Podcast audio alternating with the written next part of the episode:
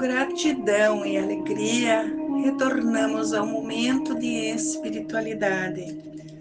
Celebramos neste final de semana a festa da Epifania, a manifestação de Jesus para a humanidade, revelada pelos três reis magos, Baltazar, Melchior e Gaspar, representantes dos povos pagãos que viviam fora do mundo judaico e Jesus se revela como luz, como estrela guia a quem deseja se deixar iluminar e conduzir por ela. Veio para todos os povos e todos podem acolhê-lo, desde que abram o seu coração ao dom do amor de Deus, da justiça e da paz.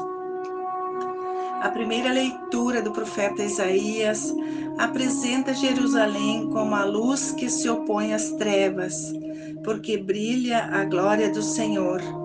No meio das trevas, na escuridão, brilha a estrela da esperança como a aurora de um novo amanhecer.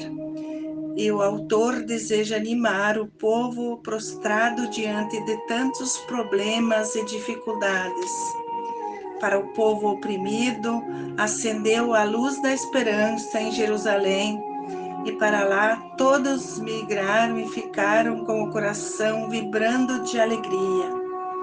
A segunda carta de Paulo aos Efésios revela o projeto do mistério da salvação que virá para salvar a humanidade por meio de Jesus Cristo. Um anúncio jubiloso que fala aos corações endurecidos pela individualidade e a indiferença, seres humanos insensíveis que se julgam superiores. Deus não exclui ninguém, acolhe a todos que aceitam a luz que Deus Pai enviou. O Evangelho de Mateus descreve, a partir da Escritura Sagrada, os acontecimentos do nascimento de Jesus. Relata duas oposições diante do nascimento do menino. De um lado, o rei Herodes e os poderosos da elite que se opõem aos planos de Deus.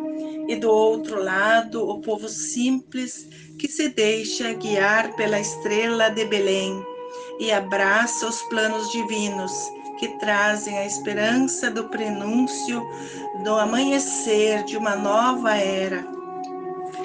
Quando os reis magos chegaram em Jerusalém para pedir informações a respeito do recém-nascido, os poderosos se alarmaram e dissimuladamente procuraram mostrar interesse. Herodes disse: Ide procurar informações exatas sobre o menino e quando as encontrares, avisai-me, para que eu também possa adorá-lo.